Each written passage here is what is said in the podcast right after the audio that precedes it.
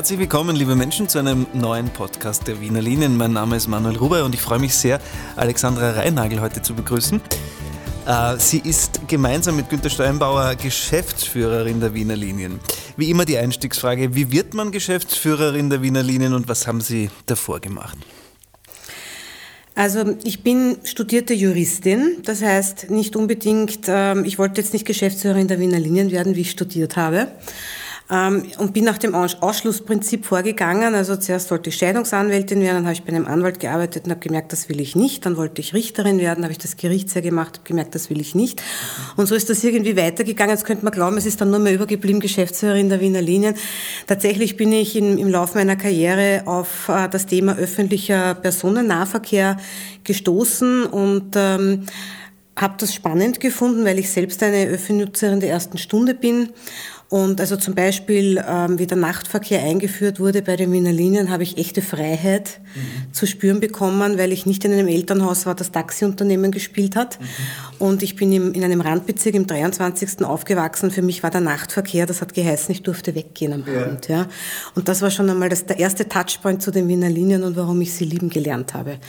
So gesehen, ähm, als der Ruf kam, ähm, sich ein bisschen mehr in diesem Themenbereich öffentlicher Personennahverkehr zu betätigen, bin ich dem auch gefolgt. Das war zuerst ähm, der Verkehrsverbund Ostregion. Mhm.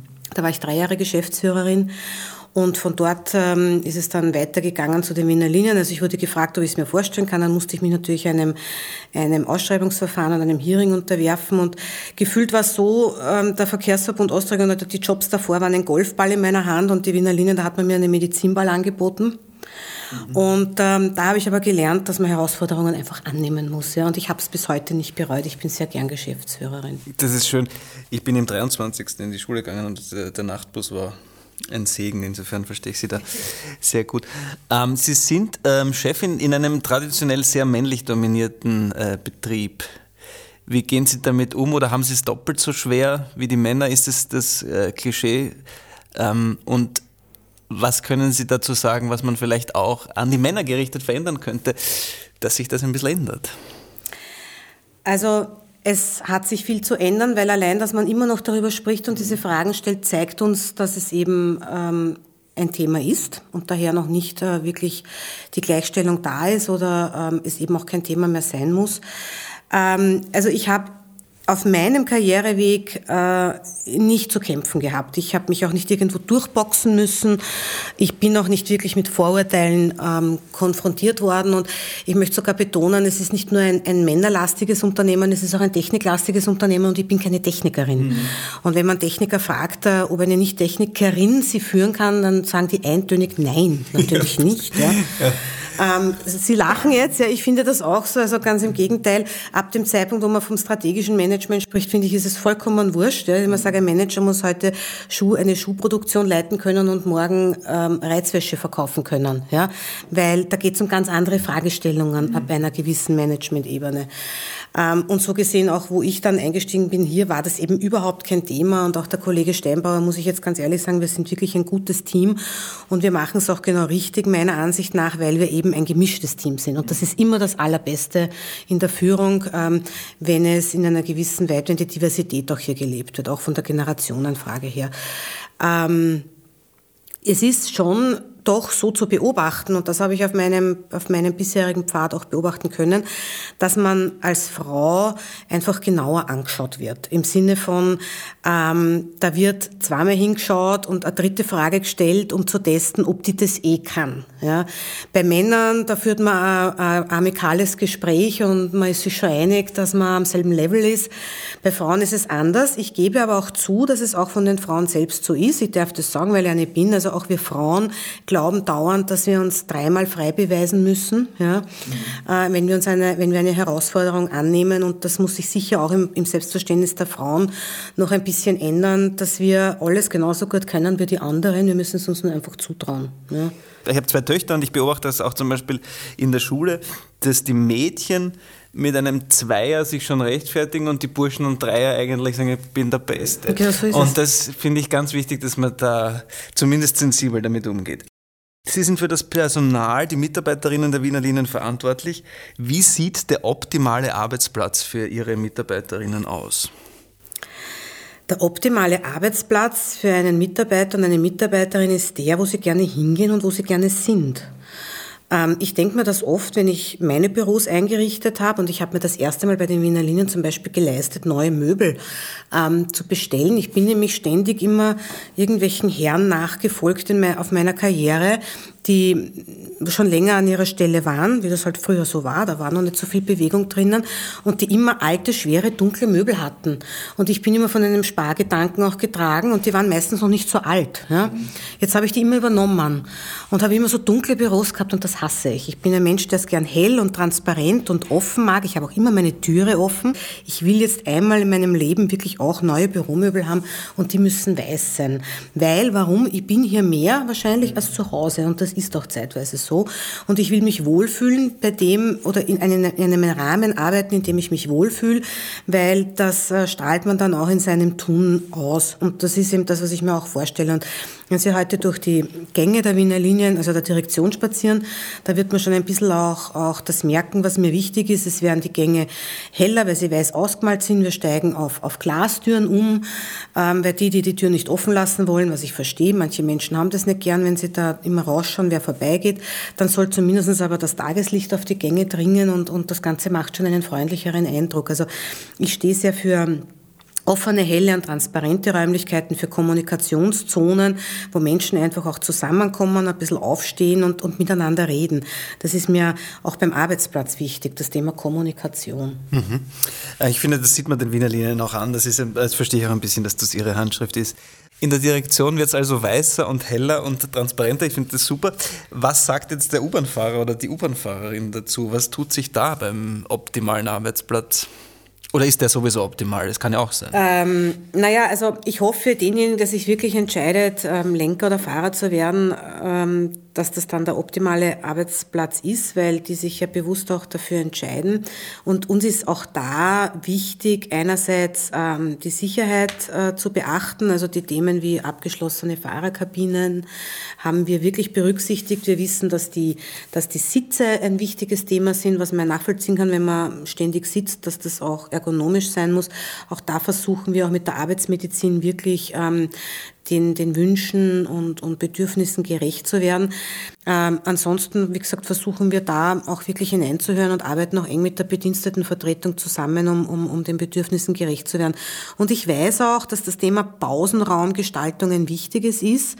Und auch da ist es mir ein Anliegen, und da haben wir zumindest in den Prozessen intern schon viel verändert, dass wir diese sogenannten Expediten, Expedite oder Pausenräume für den, für den Fahrdienst aber auch die Aufenthaltsräume für die Werkstätten wirklich offener und sauberer gestalten und als ein, einen Ort des Zusammentreffens machen, wo man halt gern auch seine Pause verbringt. Mhm. Wir haben zum Beispiel auch geschaut, dass wir die, die Screens überall hinhängen, damit wir auch unsere Informationen und Unternehmen, Unternehmensnews auf, auf, auf ähm, Fernsehbildschirme quasi ähm, bringen, um auch da ein bisschen Abwechslung hineinzubringen zum, zum Zeitunglesen.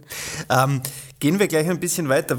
Ähm, Zukunftsvisionen. Wie sehen Sie, wo und wie sehen die äh, Wiener Linien in 15 bis 20 Jahren? Wie sehen Sie das? Wie sehen die aus?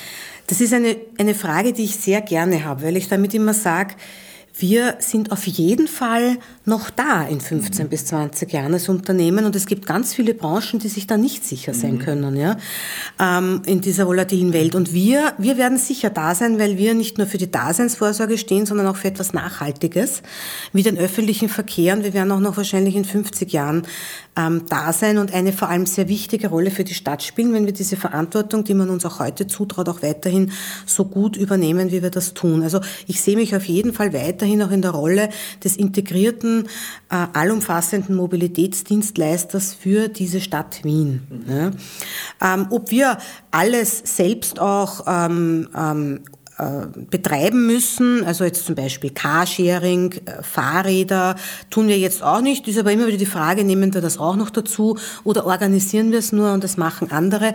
Aber wir werden jedenfalls der, der Amazon, kann man sagen, oder der Vermittler sein für sämtliche Mobilitätsformen, ähm, die es in dieser Stadt gibt und die jetzt nicht heißen, ich sitze in meinem eigens gekauften PKW. Davon müssen wir weggehen. Warum? Liegt auf der Hand, die Stadt wächst und wenn sie eine Smart City bleiben will, dann ähm, wird das nicht funktionieren, dass man auf den, auf den Autoverkehr setzt. Das wissen die Leute aber auch schon, die bei uns wohnen und die schätzen ja auch das, dass man eben hier kein Auto haben muss. Und ich zeichne immer gerne ein Bild. Ähm, das ist der Gürtel. Ähm, Sage ich immer, stellen Sie sich den Gürtel vor als Prachtboulevard. Sie haben eine Wohnung, äh, wo die Fenster auf den Gürtel gehen. Sie machen die Fenster auf und Sie wissen nicht, dass sie hier sind, weil sie hören die Vögel zwitschern. Also sie wissen nicht, dass sie hier am Gürtel leben. Und der Gürtel ist eben ein, ein Prachtboulevard mit ähm, Bäumen und die Menschen bewegen sich auf der Straße in, in, einer Art von Begegnungszone, weil es rauscht die U-Bahn, autonom natürlich, in, in ganz kurzen Abständen ähm, über die Gleise oben und unten sind Wien-Mobilstationen, wo also die verschiedenen Mobilitätsformen dann von der U-Bahn weg noch weiter verknüpft werden.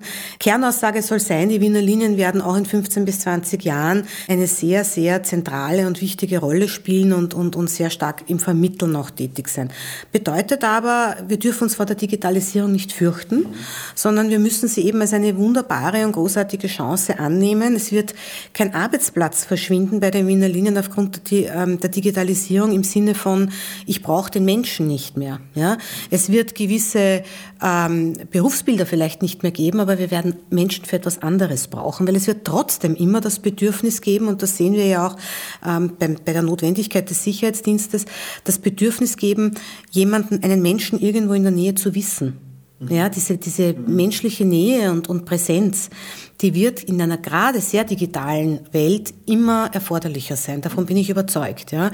Das heißt, wir werden dann mehr in die Begleitung und, und ja, Sicherheitsdienste, das ist immer so ein, so ein Unwort, aber mehr in diesem Bereich ähm, unsere Präsenzen ähm, zeigen müssen der Prachtboulevard am Gürtel. Ich finde, man sieht es ja auch ganz gut an der Maria-Hilfer-Straße. Da waren die Wiener ja auch zuerst so, ich weiß nicht, ich will aber nicht und ja. so. Und jetzt funktioniert es eigentlich ja. sehr gut. Und das auf dem Gürtel ausgeweitet finde ich ein wunderbares ja. Bild.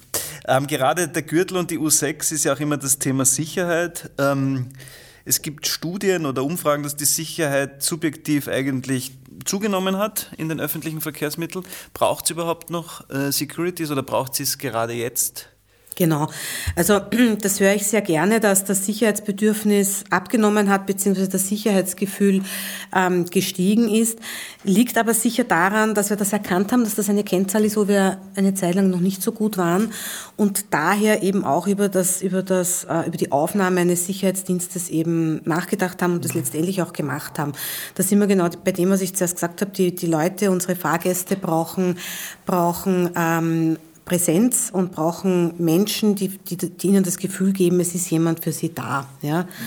Ähm, den kann ich fragen oder muss ich nicht einmal ansprechen, sondern ah, da ist jemand vom Unternehmen. Denken Sie nur, wenn Sie in der Nacht unterwegs sind, wo auf den Stat in den Stationen nicht mehr so viele Fahrgäste ähm, unterwegs sind, ist es schon angenehm, wenn man, wenn man vor allem eine Person, die die Verlässlichkeit ja auch ausstrahlt und, und Kompetenz, ähm, wenn sie vom Unternehmen ist, ja, wenn die dann da ist. Und das hat sicher dazu beigetragen, dass das Sicherheitsgefühl der Fahrgäste ein besseres geworden ist. Also da jetzt das aufzuhören oder zu reduzieren, ähm, das äh, würde ich für den falschen Weg ähm, erachten. Ganz im Gegenteil, ich habe vor, ähm, weiter zu investieren und den Sicherheitsdienst auch noch auszuweiten. Bleiben wir noch kurz bei der U6. Stichwort S-Verbot wird sehr kontrovers diskutiert. Ich persönlich, aber ich habe hier auch nichts zu entscheiden, finde es absurd, dass man überhaupt darüber, man wird sich 20 Minuten zusammenreißen können und nichts essen. Aber viele Wiener und Wienerinnen sehen das offensichtlich anders. Wie ist da der Stand der Dinge? Also da bin ich überrascht gewesen, dass es eigentlich wirklich so gut angekommen ist und wirklich so eine positive Resonanz von den Fahrgästen gekommen ist. Und letztlich, das haben wir jetzt nicht ganz... Ähm, diktatorisch entschieden, sondern da haben wir ja durchaus unsere Fahrgäste auch mitreden lassen und da ist die Zeit einfach auch reif gewesen. Ich bin immer schon eine Freundin dieser Maßnahme gewesen.